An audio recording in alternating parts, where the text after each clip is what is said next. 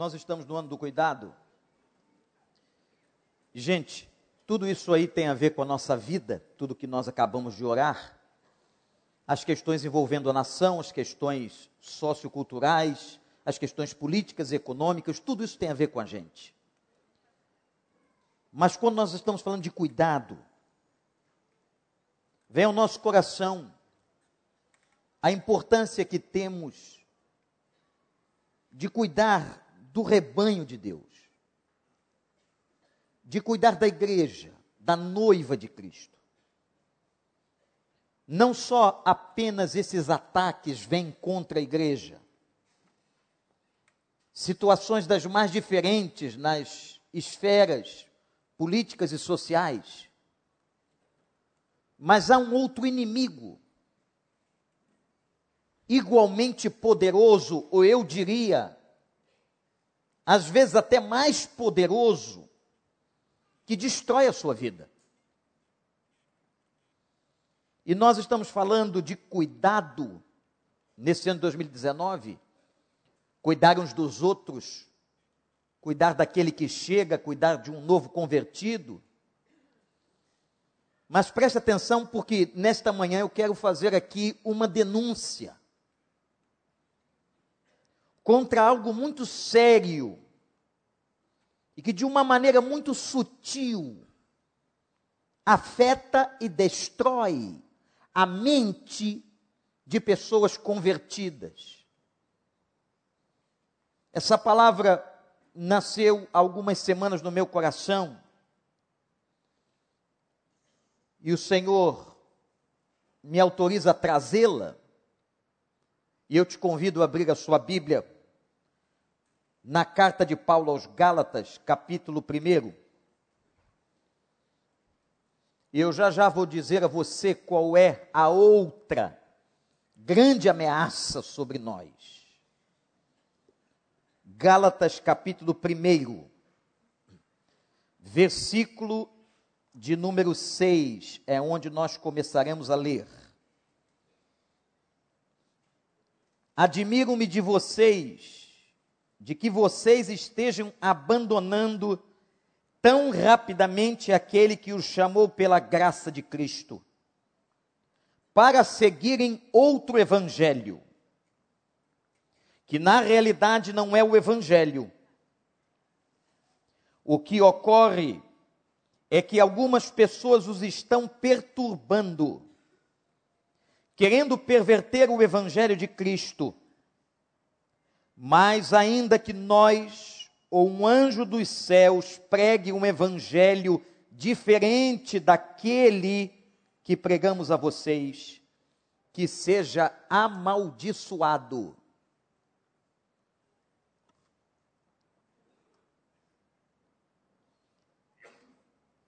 Acaso busco eu agora a aprovação dos homens ou de Deus? Ou estou tentando agradar a homens?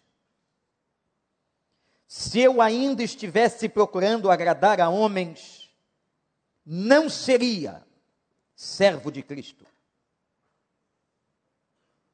Novo Testamento.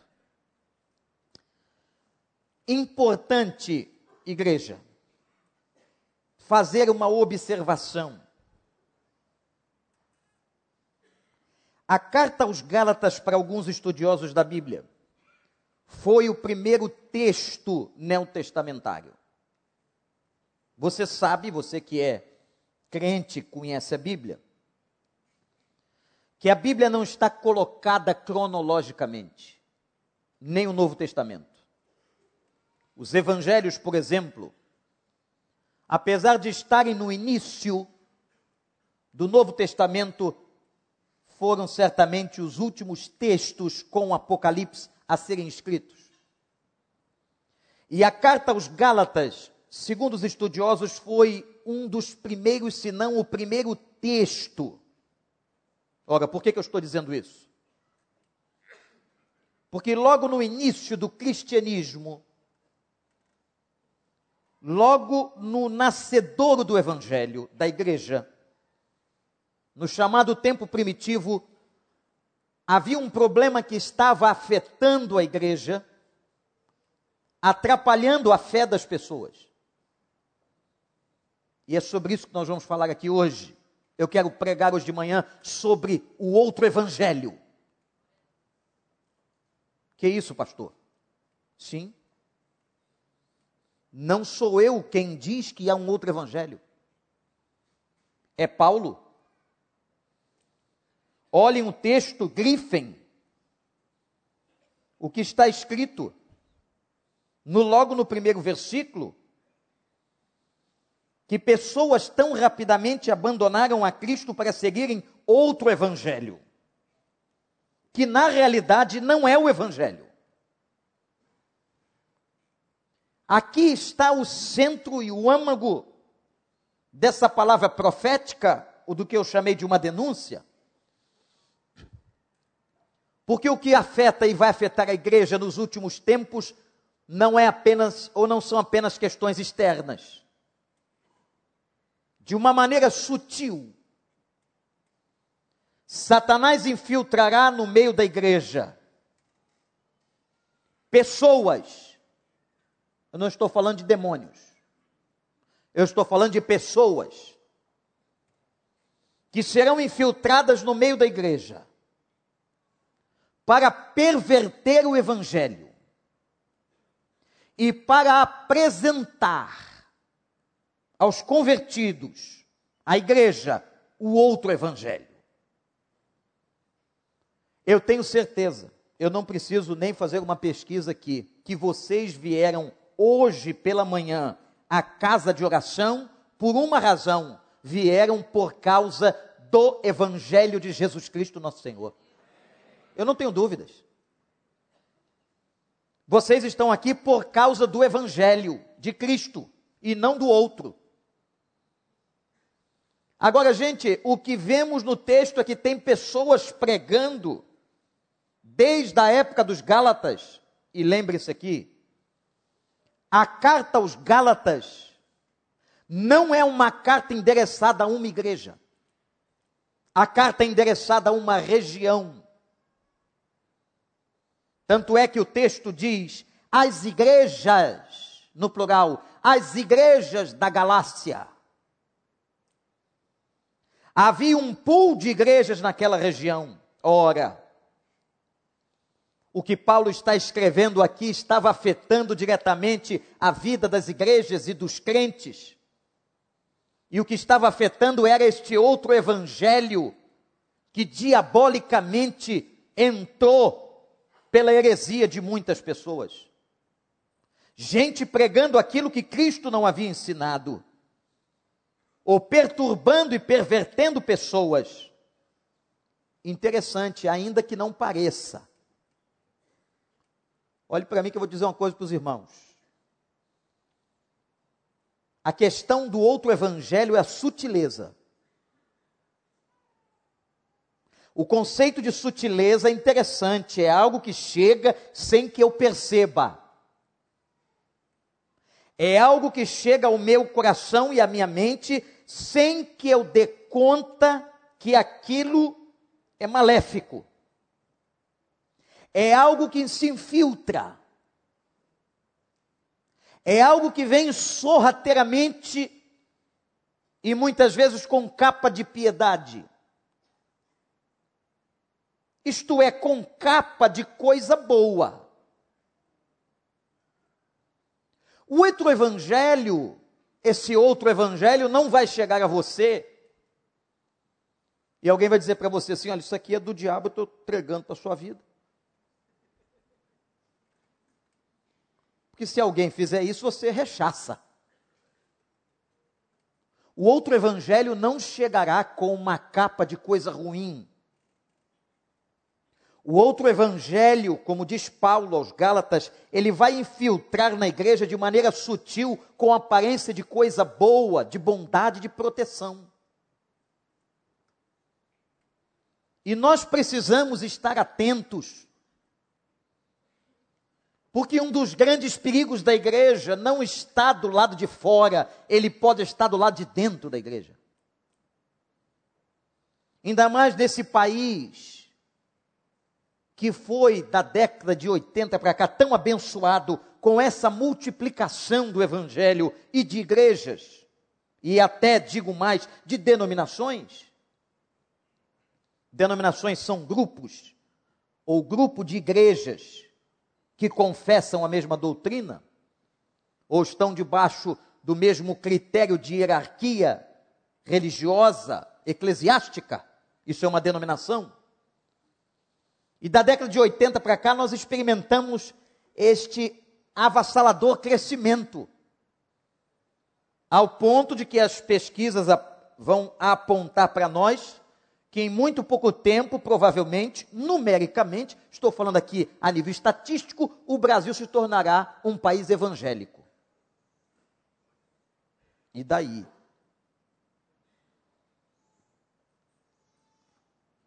Porque nós não podemos ter uma nação nominal, nós temos que ter uma nação transformada. E o grande perigo é que este crescimento, ou este aparente desenvolvimento denominacional ou das denominações, essa multiplicidade, vai introduzindo no nosso meio o chamado outro evangelho, que não é o evangelho de Cristo. Quero trazer para você agora o que é que estava afetando o evangelho no tempo de Paulo lá na Galácia. Não era o problema da Galácia. A Bíblia conta, e você vai ler isso em Atos com muita clareza, especialmente no episódio do capítulo 15. Sabe você que o episódio do capítulo 15 é o primeiro concílio da igreja. Ora, só se vai conciliar algo que está separado, que está rompido. E o primeiro concílio da igreja, em Atos 15, chamado Concílio de Jerusalém, é para resolver uma celeuma, um problema. Primeiro momento registrado em que os crentes ou a igreja entra numa cisão. E qual era o problema? O problema é que se infiltraram na igreja cristã alguns judeus que acabaram ou diziam ser convertidos e se espalharam por causa da diáspora em vários países, em várias cidades. E esses judeus começaram a pregar o seguinte: você só vai para o céu. Isso está em Atos 15. Se você se circuncidar. Se um crente não circuncidar-se, e você sabe o que é a circuncisão, a marca do prepúcio no menino, feita ao sétimo dia do nascimento. Era uma marca ordenada no tempo da lei por Deus a Israel. Então, judeus que haviam se convertido ao Evangelho, eles começaram a pregar no meio dos gentios, porque eles eram judeus, então eram circuncidados, vieram do judaísmo. Começaram a pregar dentro da igreja que todo gentio tinha que ser circuncidado. E é nessa briga que Paulo entra, dizendo: não, eles não são judeus. A graça de Deus e o Evangelho de Cristo não lhes ensinou e nem lhes exige tal coisa. É formado então o Concílio de Jerusalém, vindo representantes de várias igrejas, de vários lugares, principalmente de Antioquia. E foi no concílio de Jerusalém que a situação, que a celeuma foi tratada. A igreja estava dividida entre cristãos recém-convertidos, que não eram judeus, e cristãos convertidos que vinham do judaísmo. E agora havia diante deles um problema doutrinário teológico para ser resolvido, e o concílio foi chamado para isso. Vamos, disseram eles em Antioquia, vamos a Jerusalém conversar com os apóstolos, com aqueles que estavam com Cristo desde o início. Reuniram-se em Jerusalém e ali trataram da questão. E três homens foram muito importantes nas suas palavras diante do concílio. O primeiro deles foi o próprio Paulo. O segundo foi Pedro, dando a eles um testemunho de que ele, Pedro, também no início da conversão, pensava que os gentios tinham que ser circuncidados. Aliás, Pedro pensava de maneira ainda mais radical, porque no início da conversão, Pedro entendeu que o evangelho era só para judeus. Mas depois da experiência que Pedro teve, quando Deus lhe desceu aquele lençol com os animais, numa visão extraordinária, e disse: Pedro, mata e come. E Pedro disse: Não vou porque são impuros. E Deus lhe disse: Nunca considere impuro aquilo que Deus purificou. Naquele contexto da visão do lençol, Pedro então entendeu e testemunhou diante da igreja que ele agora compreendia que o evangelho não era apenas para judeus, mas para os gentios. Concordou com Paulo, que tinha sido chamado como apóstolo especificamente como um missionário entre os gentios. E a terceira palavra importante no Concílio de Jerusalém Além de Pedro e Paulo, foi a palavra de uma outra coluna da igreja, como diz o Evangelho, foi Tiago. Com a sua sabedoria, Tiago coloca de maneira muito clara, citando textos do Velho Testamento, aonde o Senhor havia profetizado que o Evangelho alcançaria as nações, e por causa disso, nós estamos aqui, louvado seja o nome do Senhor. O concílio de Jerusalém foi para tratar isso. Mas havia o que Paulo chamou do outro evangelho, sendo infiltrado, colocado na igreja. E hoje, igreja do recreio, irmãos amados, você que está na internet, existe também a plantação de um outro evangelho. E é sobre isso que quero vos proteger. Como pastor do rebanho, como ofício dado a nós, pastores, a da proteção do rebanho, a do cuidado com a doutrina, a do cuidado com todos os ataques de lobos e de fundamentos que não são os fundamentos de Cristo. Mexeu com a minha igreja, mexeu comigo. Mexeu com um irmão, com uma irmã, mexeu comigo porque nós temos esta função por ministério. Quero que leiam comigo agora um outro texto de Paulo, capítulo 4 de 2 Timóteo. Vejam que agora Paulo está tratando com os Gálatas, mas vejam o conselho que ele dá a Timóteo. Eu quero que você veja com cuidado esta palavra. 2 Timóteo capítulo 4, verso 2, já está no telão. Paulo disse ao novel pastor: Timóteo, pregue a palavra. Pregue a palavra. Não estou te mandando pregar conceitos de filosofia ou de qualquer outro fundamento. Pregue a palavra. Esse é o ministério de um pregador. Um pregador que não prega a palavra não é pregador. Ele pode ser outra coisa. Professor, mestre, mas aos pregadores da palavra lhe ordenado é: pregue a palavra. Quando subi pela primeira vez a ladeira do Seminário Teológico Batista do Sul do Brasil, aos 18 anos de idade, para fazer a minha matrícula enquanto seminarista. Convicto do que estava fazendo ali, encontrei, encontrei no alto da capela do seminário e da sua biblioteca esse texto de Timóteo. Toda vez que nós entramos no Seminário do Sul, nos deparamos frontalmente com esta inscrição: pregue a palavra. Esse é o ministério. Porque, meus irmãos, recentemente, há poucos dias, você pode colocar no YouTube, se você quiser.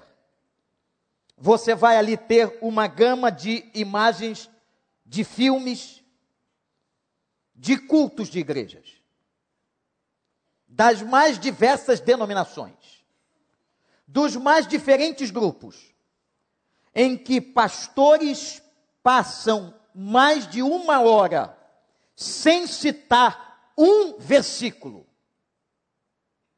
pregando o seu evangelho, ou pregando outro evangelho. Pregue a palavra. Há 30 anos eu estou aqui com a Bíblia aberta. E eu sei que muita gente que está nesta igreja veio para cá por causa da pregação da palavra. Isso é testemunhado inclusive nas nossas classes. E eu tenho falado com todos os nossos pastores: estudemos a palavra, porque cada vez mais seremos exigidos na interpretação, na hermenêutica correta da palavra de Deus. Pregue a palavra. Esteja preparado a tempo e fora de tempo, repreenda, corrija, exorte com toda paciência e doutrina. Doutrina é o que fundamento que você crê. Versículo 3, por favor. Pois virá o tempo, já chegou. Veja que texto violento, irmãos virá o tempo em que não suportarão a sã doutrina. Isto é, pessoas que não suportarão o verdadeiro evangelho, o que é o evangelho. A doutrina saudável, a doutrina sã, a doutrina curada. Não suportarão, ao contrário, diz Paulo sentirão coceira nos ouvidos, uma vontade nos ouvidos. Juntarão, olha que interessante, mestres para si mesmos. Isto é, pessoas que procurarão outros, a quem chamarão de mestres, para que preguem o que lhes agrada o coração. Pregarão aquilo que agrada e que o outro quer ouvir. Juntarão mestres para si mesmos, segundo os seus próprios desejos. É por isso, gente. É por isso que não é tudo igual, não. Ah, é tudo igual. Igreja é tudo igual. Não é não. Se você quiser acreditar nessa falácia satânica, acredite. Porque tem muitas igrejas, e já que estamos numa igreja batista, eu ouso dizer isso da minha denominação, com o nome inclusive de igreja batista, pregando outro evangelho. Pregando uma outra eclesiologia que nunca foi a nossa. Ensinando a pessoas aquilo que nunca lhes foi ensinado como puro evangelho de Cristo. E eu tenho certeza que a mesma distorção que eu estou aqui denunciando deste púlpito dentro de uma igreja batista acontece na Assembleia de Deus, na igreja presbiteriana, na igreja metodista, em todas as igrejas históricas e sérias desse país. Porque haverão sempre mestres pessoas que estarão ensinando outro evangelho. E o pior, haverá sempre alguém para escutá-los. Haverá sempre alguém para segui-los. No outro dia, uma pessoa estava me perguntando o que eu achava disso. Eu disse o seguinte: eu tenho pena de quem submete a sua mente, o seu ouvido, o seu coração e a sua família a esse tipo de líder.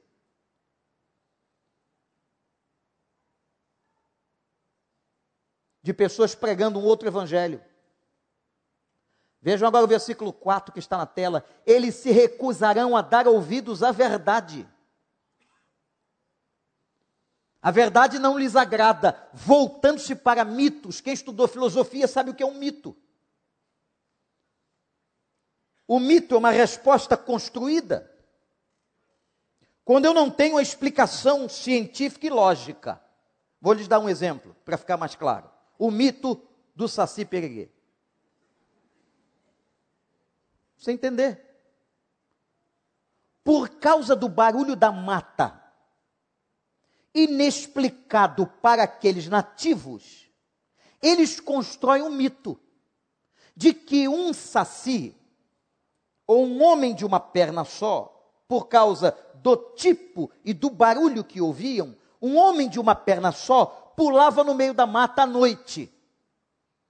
Essa é a construção, e leia na literatura, do mito do Saci Pererê. O que tem de mito dentro da igreja, o que tem de bobagem, e hoje, é claro, que quando é que o mito se desfaz? O mito desaparece quando a explicação lógica chega. Não, o barulho da mata acontece por isso, isso, isso. Uma conjuntura de ventos, uma situação do matagal, das árvores, faz com que esse tipo de barulho aconteça. Quando você explica lógica e cientificamente o fenômeno, acaba o mito. Ora, mito na filosofia é uma construção ilusória. O que Paulo está dizendo aqui é que muita gente deixava a verdade e se voltava para os mitos. Isso está acontecendo, irmãos, no meio da igreja. Eu já contei aqui um episódio muito desagradável que passei aqui. Aliás, já passei muitos, mas esse em especial me veio à cabeça agora de uma irmã, nesse caso foi uma irmã, já passei muitas situações também com irmãos, em que ela disse: Pastor, podes orar pela minha família? Estou em crise no casamento? Claro, podemos orar. Irmã, crise no casamento é normal na vida, faz parte, senão não é casamento. Mas o senhor pode orar? Posso. Então eu trarei essa semana aqui as cuecas do meu marido.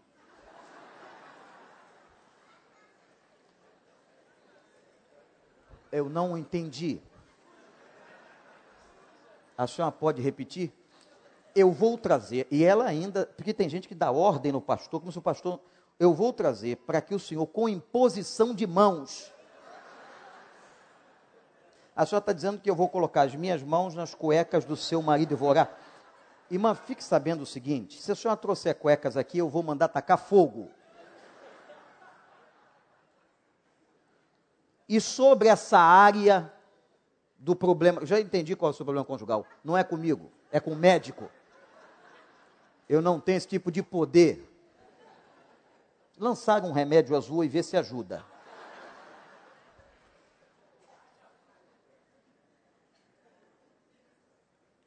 Ela creu e cria que se eu colocasse as mãos nas cuecas do marido, sairia das minhas mãos um poder sobrenatural, invadiria aquele pano sujo, que quando ele colocasse por dentro das suas pernas, aconchegando no lugar próprio, aquilo emitiria radiação espiritual e levantaria os defuntos mortos e. Eu não sei mais o que ela podia pensar.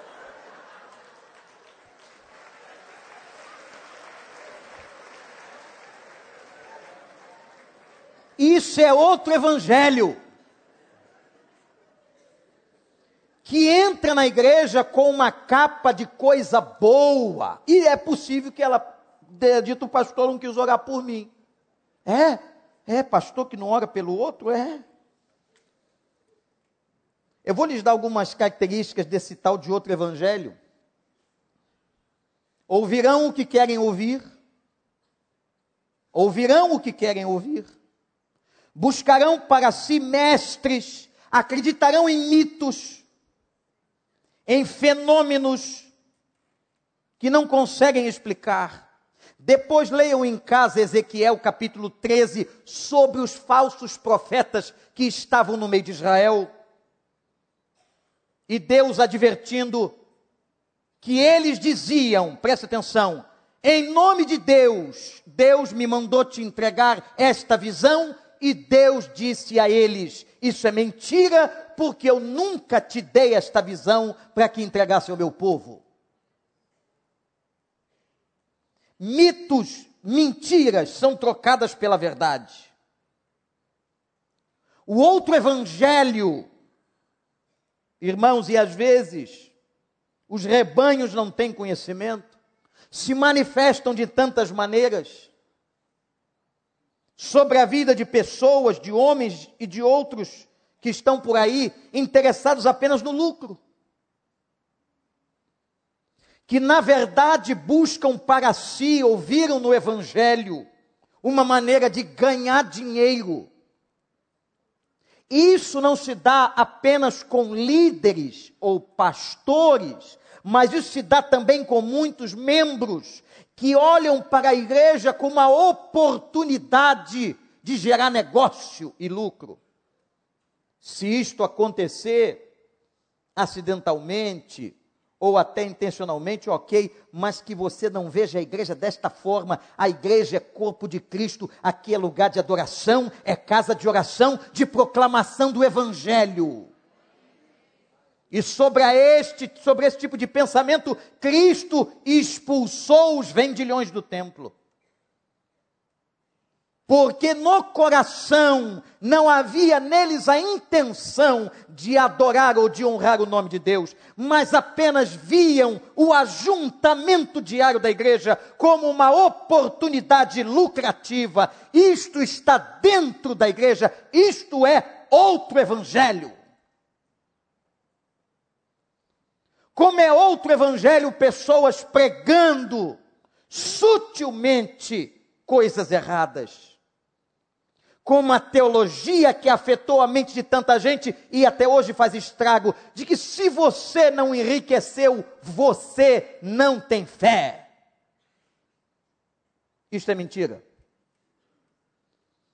É tanto mentira que todos os apóstolos morreram mais pobres e numa situação muito mais difícil do que quando aceitaram a Cristo. Isso é tanto mentira, porque eu vi na casa da dona Antônia, lá em cima do morro, quando eu entrei, a dificuldade financeira que ela vivia. A sua cama era uma porta que ela colocava no chão com os trapos em cima para dormir. Mas quando cheguei na casa dessa mulher, ela estava com a vassoura na mão, preparando a casa porque o pastor ia chegar, somente juntando um pouco mais de terra, porque o chão não havia, era terra batida. Mas ela estava recebendo o pastor, cantando louvores a Deus. Você vai dizer que uma mulher dessa não está salva e não vai para o céu? A prosperidade dela é outra, a prosperidade da Bíblia é outra. Passamos alguns dias aqui, mas o nosso tesouro está no reino de Deus e na nossa salvação. Isso é outro evangelho que foi pregado por aí, muita gente acreditou. Bota a mão na televisão, bota o copo d'água em cima da televisão, isso era coisa que a igreja católica fazia na hora da Ave Maria. Que alguns inteligentemente, uma jogada de marketing, pegaram. Bota agora às seis horas da tarde. E eu escutei muitas vezes orações que eram feitas, o fundo, o fundo musical era a música da Ave Maria. E eram programas chamados evangélicos. Isto é outro evangelho.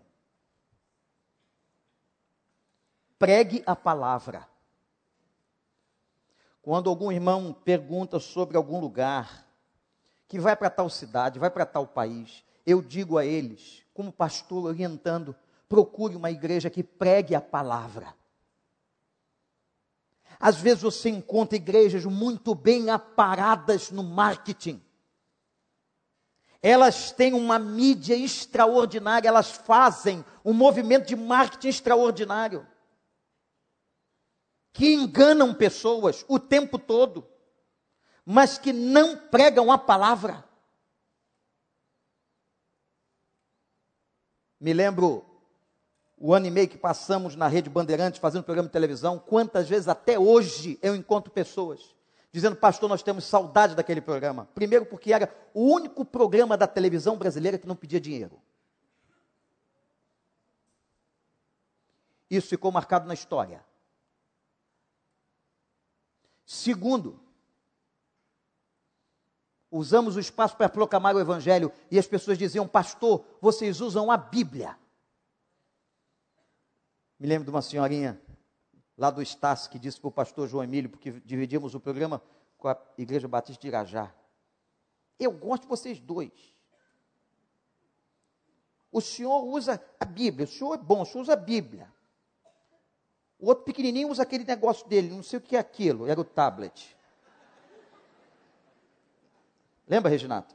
Então, o, o, era estratégico. O João usava o livro, a impressão bíblica e eu usava a Bíblia no tablet. Mas ela achava fantástico. Disse: O senhor, falou para o João, o senhor é crente mesmo. Aquele pequenininho, não sei.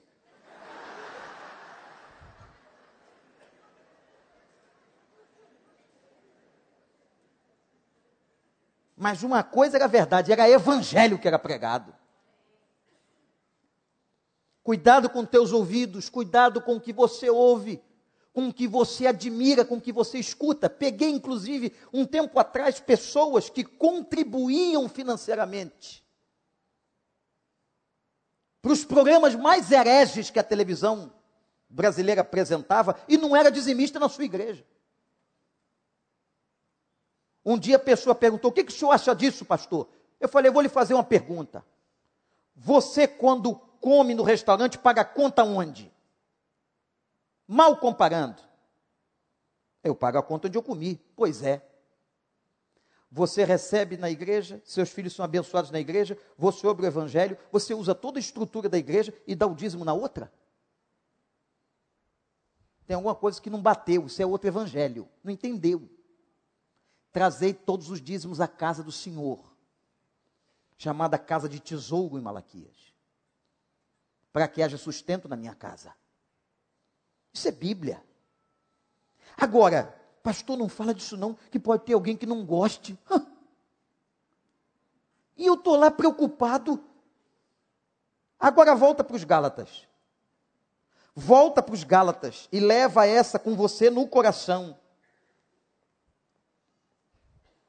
Versículo 10: Acaso busco eu agora a aprovação dos homens ou a de Deus? Diz Paulo. Estou tentando agradar a homens? Se eu ainda estivesse procurando agradar a homens, não seria servo de Cristo. Não adianta que o pregador não pode estar preocupado se a mensagem vai agradar, ou vai chocar, ou vai machucar o coração de alguém. A mensagem tem que ser do Evangelho, da palavra, e vai atingir a todos nós. E que bênção que nós temos o Evangelho que corrige, que repreende, que conserta. Louvado seja o nome do Senhor, e não apenas agrada, fala do que é bom.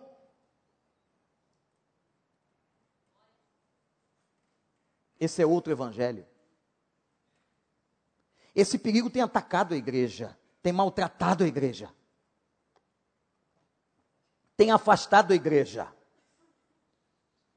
Certa vez, dentro de um táxi, uma boa oportunidade para você falar. Naquela época não havia Uber.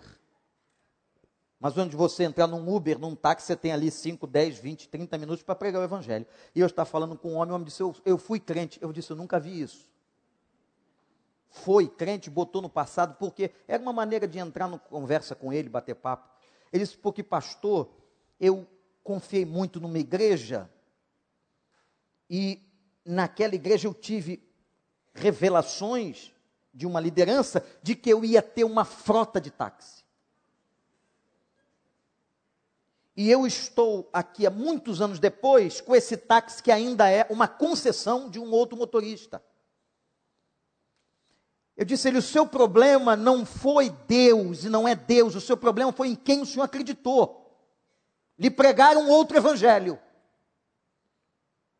O outro evangelho é assim: é o evangelho da mentira, é o evangelho da ilusão, é o evangelho da chantagem. Se você não fizer, olha, Deus. Deus o quê? Tem gente que adora ameaçar criança com Deus carrasco. Depois não sabe por que a criança não entende corretamente a imagem de Deus. Você lembra lá, não sei se você passou por isso, mas quando os nossos pais não tinham conhecimento, a trovoada tocada, ó, oh, papai do céu está ralhando, fica quieto. Quer dizer, como troveja sempre que chove, a maioria das vezes, Deus está sempre zangado. Quando vinha nuvem escura, a criança entrava em pânico. E o raio, o que, que é? É o raio que os parta. É. As palavras têm origem. Aí o que, que você constrói na mente de uma criança que Deus é aquilo ali, é aquele carrasco, aquele homem mau? Aquele Deus que, se você, líder, não fizer o que o outro está dizendo, olha, serás ameaçado, o cajado pesará sobre tua cabeça. Isso é outro evangelho. Cajado pesa, Deus repreende e castiga quem ama, mas não é assim. Tem gente se fazendo de juiz na vida do outro, buscando a aprovação dos homens. Hoje, então, nós temos uma coisa muito interessante chamada mídia moderna, tecnológica. Falo muito isso com os pastores jovens, que maquiam, que selecionam, que proclamam mitos de fotos extraordinárias que são feitas em photoshops de computador, montagens. Eu posso montar alguma coisa aqui de uma tal maneira e colocar debaixo da minha postagem. Hoje lá na igreja tinham 50 mil pessoas. E tem gente que vai acreditar. E há pessoas que se envolvem com esse tipo de mito, de mentira. Hoje nós temos no meio evangélico brasileiro a ditadura dos números. Você não sabe o que é isso. Mas muitos líderes se reúnem, a primeira pergunta feita é a seguinte: quantos membros tem a sua igreja? Parece que o número de membros é o que dá poder maior ou menor àquela pessoa, àquele pastor. Olha, meu amigo, o Jim Jones tinha mil membros não valia nada. Fez 900 pessoas tomarem veneno nas Guianas. Era pastor.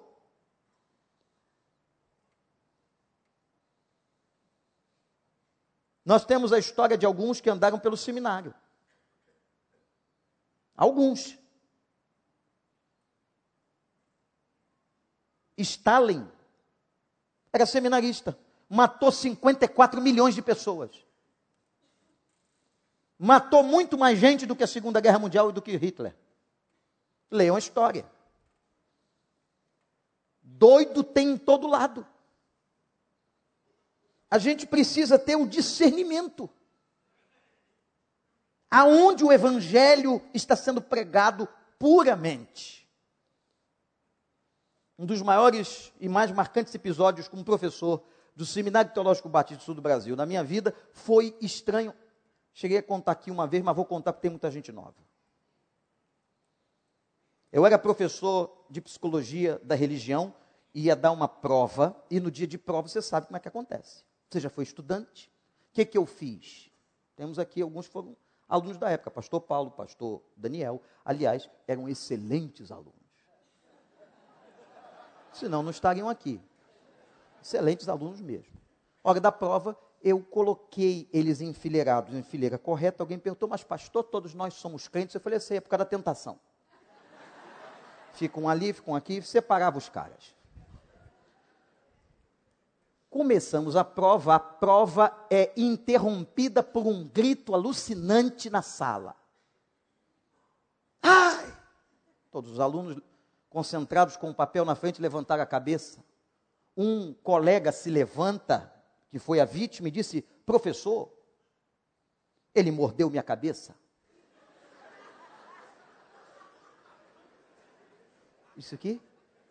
Mordeu minha cabeça. Falei, vamos parar. Terapia coletiva. Eu disse assim: meu filho, você mordeu a cabeça dele? O rapaz disse: mordi. Quarto ano do seminário. Faltavam seis meses para ser ordenado pastor. Eu disse assim: por que o senhor mordeu a cabeça dele? Porque eu estou nervoso eu disse: quando você ficar, se tornar pastor, uma senhora da igreja vai lhe aborrecer, vai deixar você nervoso, um irmão, e você vai sair mordendo as pessoas da igreja. Preparo emocional adequado. O reitor, doutor Ebenezer Soares Ferreira, disse assim: Pastor Wanda, e o senhor que é psicólogo, vê se o senhor dá um jeito e fala com o pastor dele, porque nós vamos ter que botar ele para fora. Ele mordeu o colega. Falei: é realmente esquisito. A minha surpresa não estava no aluno, estava no pastor. Liguei para o pastor. Eu liguei. Ninguém contou, eu liguei. Pastor Fulano, lá do interior do Brasil, num lugar aí que não vou dizer aonde. O senhor conhece o aluno Fulano de Tal? Claro. aluno nosso, cheio de orgulho. Nosso, aqui da nossa cidade.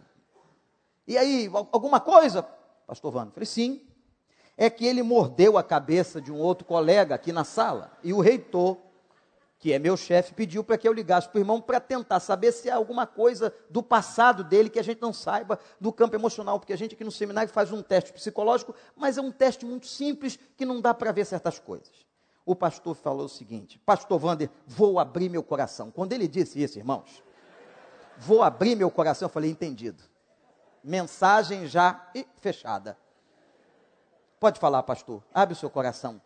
Pastor Wander, a gente não aguentava mais ele na cidade.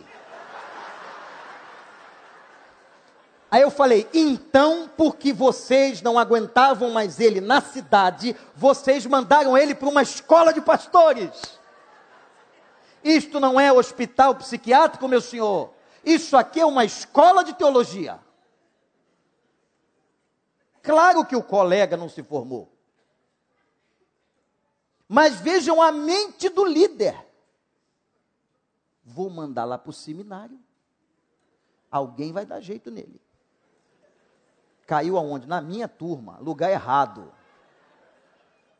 Foi desligado do seminário. Desligado. Estão pregando outro evangelho, deu para entender? Estão enganando seus filhos meninos, adolescentes, presas fáceis, começando a vida. Vem sempre alguém vender um outro evangelho. Vem sempre alguém contar uma coisa que não é verdadeira. Aquele livro fantástico para casamento, o mito da grama mais verde, serve também para quem está na igreja. De achar que em algum lugar tem sempre uma grama mais verde. Que a vida do outro é sempre melhor do que a minha. Não, eu quero terminar dizendo o seguinte para você, de uma maneira muito simples. Existe um outro evangelho, mas eu quero que você anote agora o que é o evangelho de Cristo. Primeira coisa, o evangelho de Cristo é salvação pela graça. Isso não vem de vós, é dom de Deus, não é mérito seu, não é porque você trabalha na igreja, não é porque você canta no coro, não é porque você dá o dízimo, você é pecador, eu sou pecador e nós somos salvos pela graça. É favor de Deus. Eu gosto de Colossenses 2,14, quando o texto diz assim, e é Paulo de novo, maior teólogo que o cristianismo já teve, ele rasgou o escrito de culpa. Presta atenção, olha para cá, o escrito de culpa era colocado na porta da cela por ordem do Império Romano, descrevendo os crimes do preso. Você ia visitar o preso, estava lá. Cometeu esse crime, cometeu aquele crime, está tudo escrito, chamava-se escrito de culpa. Quando o preso terminava o período de cumprimento da pena e tinha que ser liberto, o escrivão riscava em X e escrevia uma palavra grega que significa tetelestai. A palavra tetelestai, traduzida ao português, é está consumado. Lembrou de alguma coisa? Aí o apóstolo Paulo, de maneira espetacular, diz assim: E ele, Cristo, na cruz do Calvário, riscou e colocou em nossa culpa um escrito de culpa, morreu no Calvário, jorrou seu sangue e declarou como última expressão da sua boca: Tetelestai, está consumado, eu morri por vocês. O escrito de culpa foi rasgado. Por isso, meu irmão, minha irmã, não é pelos teus méritos, não é pelo teu favor, não tem ninguém melhor que você, ninguém ora melhor do que você, você tem acesso ao trono da graça. Foi Ele que morreu por nós, foi Ele que jorrou o sangue, foi Ele que deu a carne. Nós vamos dobrar os joelhos, é diante dele, e todo nome confessará, e toda língua confessará: Jesus Cristo é o Senhor. Todos os povos, tribos e nações. O Evangelho é graça. Por mais que você queira condenação, quando eu cheguei lá na Ilha Grande e vi meu amigo, o Juca, que jogava bola com a gente, que a gente sabia que fumava maconha, que fazia coisa errada, que traficava, que fazia maldade, eu não o vi mais. Só fui encontrá-lo quando visitei o presídio da Ilha Grande, quando era aquela época presídio de segurança máxima. Ele me reconheceu, eu não reconheci, ele estava muito abatido, barbudo, cabeludo. Mas ele disse: Meu amigo, jogava bola junto na adolescência, Gabriel. Fiz tudo errado. Até bater no meu pai, eu bati várias vezes. Mas aqui nessa cadeia, eu encontrei Jesus Cristo como Salvador. Sabe o que, que mudou o Juca? A graça. Ninguém tem poder de mudar um coração daquele torto. Só a graça de Deus mudou o meu, o seu e o dele.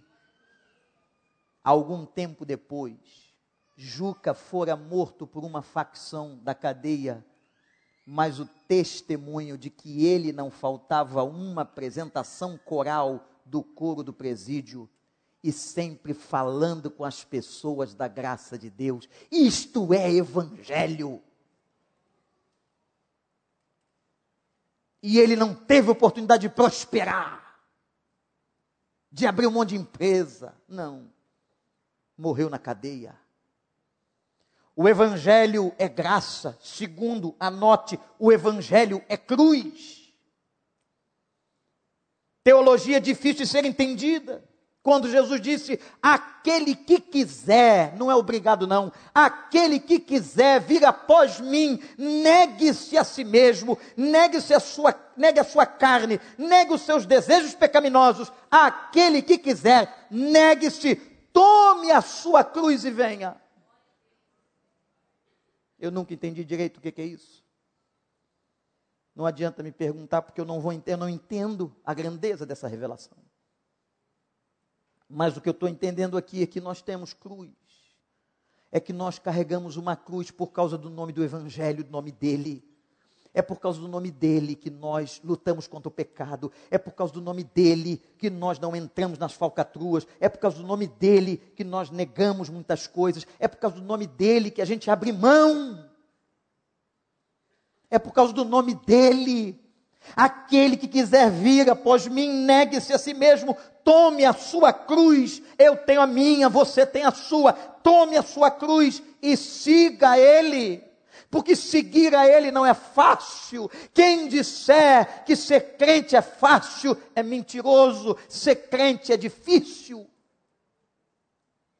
Renunciar a desejos que a carne clama, fazer aquilo que você quer, ser autônomo. Quem é crente não pode ser autônomo porque está submisso à vontade soberana de Deus. Quem quer ser crente é servo de Deus. Como Paulo disse, me fiz escravo por vontade própria. Eu sou escravo de Cristo, vivo debaixo de Cristo, debaixo do comando de Cristo. Isto é evangelho, este é o evangelho de Jesus. Mas estão pregando um outro evangelho. Estão pregando, igreja, o evangelho da facilidade, da mentira, dos mitos, das propagandas, das impressões Evangelho é renúncia. Evangelho às vezes vai te fazer você, não é ganhar dinheiro, não, vai fazer você perder dinheiro. Porque para seguir a Cristo você vai ter que abrir mão daquele negócio corrupto, daquele documento, daquele contrato, sair fora daquela pessoa que quer te levar para o buraco com ela. E você renuncia porque você tomou a opção de seguir a Cristo. Evangelho é graça, evangelho é renúncia, evangelho é obediência. Terceiro, anota aí. De nada adianta uma pessoa dizer que é crente e não obedece a palavra de Deus.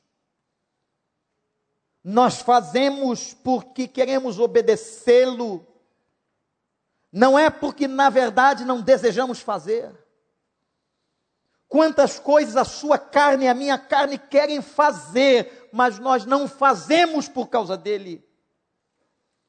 Porque diz o Evangelho: importa agradar a Deus, renuncia ao fruto da carne e às concupiscências, a palavra concupiscência é desejo, aos desejos da carne e deixa que o Espírito domine seu coração. Gente, nós temos o caminho, a maneira de sermos crentes melhores, está revelado, está na palavra, nós só não seremos se não quisermos. Porque a Bíblia diz que Ele nos ajuda nas nossas fraquezas, louvado seja o Senhor. Diz para ele assim: Senhor, eu quero fazer isso aqui, mas eu não consigo, Senhor. Eu quero ser assim, mas eu não consigo. Quando você abre o coração, quando você derrama, como a gente falou na vigília, sexta-feira, uma vigília abençoadíssima. Quando começou a chover, eu pedi a Deus, Senhor, que venha toda chuva espiritual sobre aqueles que vieram orar e vem orar e veio. Louvado seja o nome do Senhor. Eu estava refletindo sobre a oração de Ana. Ana derrama. A Bíblia diz que ela não declara uma palavra, uma palavra, mas a alma de Ana foi derramada diante do Senhor e ela pedindo a Deus graça para que lhe desse um filho e Deus lhe deu Samuel, o profeta derrama a tua alma, pede a Deus, Senhor, eu quero te obedecer, Senhor, eu quero te obedecer, eu tenho fraquezas, derrama a tua alma, obedece porque Ele está mandando, não porque você quer. Porque às vezes nós não queremos. Nossa carne grita, querendo outra coisa. O Evangelho é graça, o Evangelho é renúncia. O evangelho é obediência. Quarto, o evangelho é raiz. Porque Paulo disse assim: quando eles estavam pedindo, olhe para mim, que os crentes se circuncidassem, tivessem a mesma marca que os judeus, Paulo disse: a nossa circuncisão é do coração, é de raiz. A nossa marca não é para as pessoas verem por fora. A nossa marca por fora é evidência da marca de dentro. Quanta gente que anda com camiseta falando de Deus, que bota no carro plástico com o nome de Deus e não segue a palavra de Deus.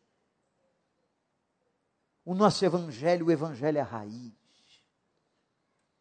Aí Paulo disse assim: a nossa circuncisão é no coração, é lá dentro. Por fora reflete o que está dentro. Não se preocupem com a aparência da carne. Não se preocupem com a estética. Foi isso que Deus disse. Porque Deus olha o coração. Deus sabe quem aqui é convertido. Eu quero terminar dizendo que o Evangelho é amor. Amor que alcança o inalcançável. Igreja, querida igreja, esta palavra nasceu no meu coração no momento de devocional, quando me deparei bombasticamente com esse texto de Gálatas, que Paulo, apóstolo, anunciou e advertiu a igreja: existe outro evangelho, cuidado, que não é o evangelho de Jesus. Vamos proteger o rebanho, proteja o rebanho da sua casa, proteja os seus filhos que receberão diariamente propostas e mais propostas para ouvirem outro evangelho. E aí você diz assim: ah, não tem problema não, tudo é de Deus. Não. Tem lugares que estão levando doença para os adolescentes, espírito de competição danosa, uma culpa que não é aquilo que o Evangelho apresenta e de gente que não conhece Colossenses 2,14. O verdadeiro Evangelho rasgou o escrito de culpa. Deus não joga na sua cara, Deus não joga na sua cara os erros que já cometeu. Aleluia. Pessoas jogam. E eu quero dizer para você que você não se preocupe em agradar pessoas. Não se preocupe porque muitas pessoas não estão nem um pouco interessadas com o seu bem. Elas só estão interessadas em saber, para proclamar. No vulgar significa fofoca, bobagem. Se preocupe em agradar a Deus, se preocupe em obedecer a Deus, se preocupe em tomar a tua cruz Há coisas que Deus vai fazer, mas há coisas que Deus não vai te dar e não vai fazer. Porque Ele é soberano, Ele é Senhor, Ele faz como Ele quer, a hora que Ele quer, quando que Ele quiser. E detalhe, tudo que Ele faz é bom. Deus é bom. Deus é bom. Deus é bom. Sua vontade é boa, agradável, perfeita. E mais, a Bíblia diz que ele nunca deu pedra para os filhos. Ele sempre serve os filhos com os pães. Deus é Deus.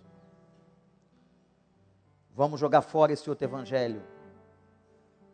Cuidado com esse outro evangelho. Abre os olhos para esse outro evangelho, rechaça. Conheça a palavra, leia a palavra. Ouça pregadores que preguem a palavra. Observe com sabedoria os movimentos. Veja o que é realmente Deus e o que não é. Que Deus nos dê discernimento. Feche seus olhos, ora comigo. Senhor Deus, obrigado por essa palavra de Paulo sobre o outro evangelho. Palavra que está nos advertindo. Que tomemos cuidado como aconteceu aquela época nas igrejas da Galácia e também em Antioquia. Pai, ajuda-nos, porque essas coisas vêm sorrateiramente com capa de piedade e nem tudo que chega a nós é o Evangelho. Nós queremos o puro Evangelho de Jesus. Tira do nosso meio tudo aquilo que não for o Evangelho. Senhor, coloca na boca dos pastores desta congregação e daqueles que pregam, professores, líderes de células, o Evangelho puro, para que eles ensinem o Evangelho e que nós, ó Deus, possamos obedecer este Evangelho, tomar a nossa cruz, renunciarmos o pecado, mesmo que venhamos a perder. Ajuda-nos, Senhor, porque nós não temos forças. Ajuda-nos, Senhor, que nós somos egoístas. Em nome de Jesus. ouve o nosso clamor. Amém.